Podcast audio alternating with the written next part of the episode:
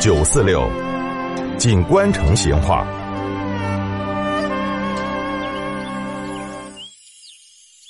听众朋友，老成都哈都把那个流经成都的府河跟南河通称叫做府南河，而且呢，也把这个府南河当成是成都人的母亲河。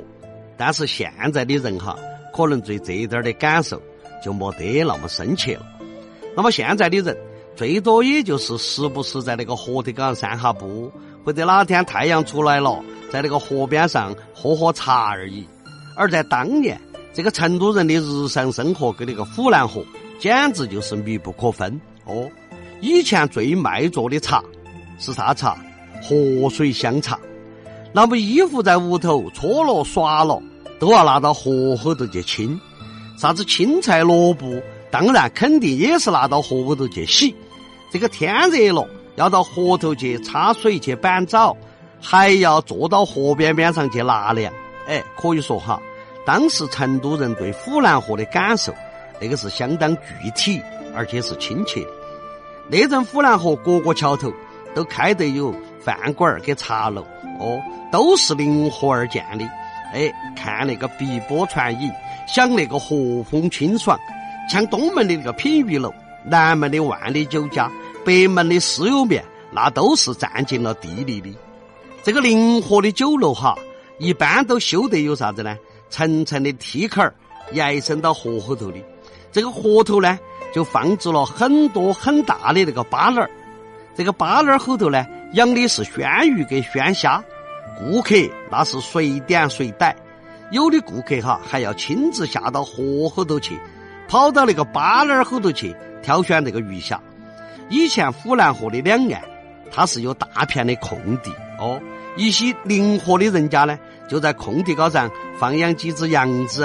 哎，他们呢不是图吃那个羊肉哈，而是每天来挤羊奶。这个三年困难时期，放养羊子的人就增加了很多。据说连青草都吃得没得了，那么只好打发娃娃放学过后。跑到那个郊外去扯那个青草，或者去捡那个菜叶子回来补充。见回呢，有些空地，河边人家就把它整理出来，种起啥子白菜、莴笋、芋头、海椒这些四季的蔬菜。那些河岸不大平整的呢，就种起啥子南瓜、丝瓜跟扁豆。据说哈，成都人以前吃蔬菜，就是这个河边空地给城后头的空地种出来的。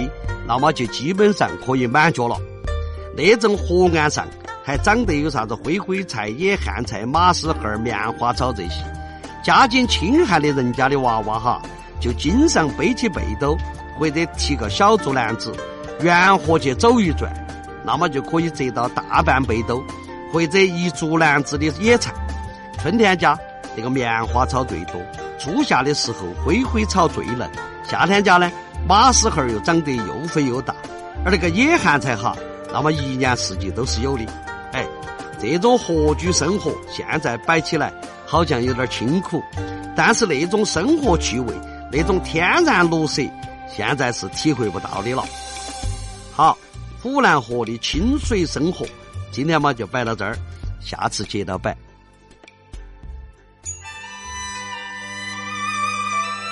成都的味道，耶，硬是有点长哦。